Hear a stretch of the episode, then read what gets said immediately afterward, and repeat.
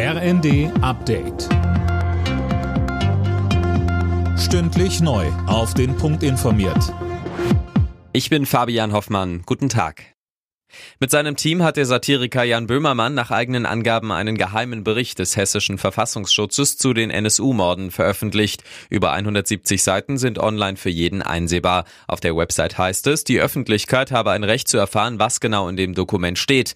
Demnach offenbare sich ein mehr als zweifelhaftes Bild von der Arbeit des hessischen Verfassungsschutzes, vor allem während der 90er Jahre. Eigentlich sollten die Akten noch bis 2044 unter Verschluss bleiben.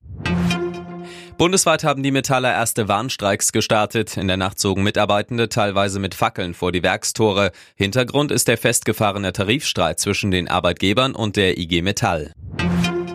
Zum Abschluss des CSU-Parteitags in Augsburg wird heute der CDU-Vorsitzende Merz auf der Bühne stehen. Nach den Streitigkeiten letztes Jahr rund um die Kanzlerkandidatur wird er wohl betonen, wie eng die beiden Schwesterparteien zusammenstehen, wie gestern schon CSU-Chef Söder.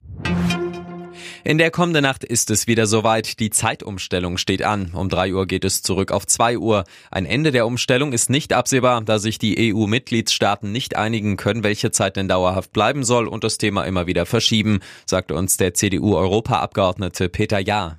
Für mich sind die Gründe vorgeschoben. Es fehlt wirklich die Ernsthaftigkeit. Die Bürgerinnen und Bürger der Europäischen Union empfinden das eher als Belästigung als denn als Erleichterung. Und deshalb kann man auch das einheitlich wieder gestalten.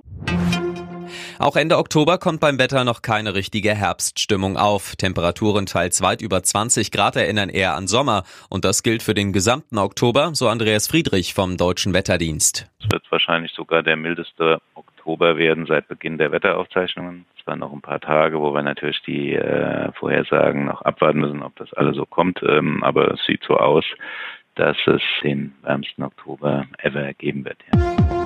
Alle Nachrichten auf rnd.de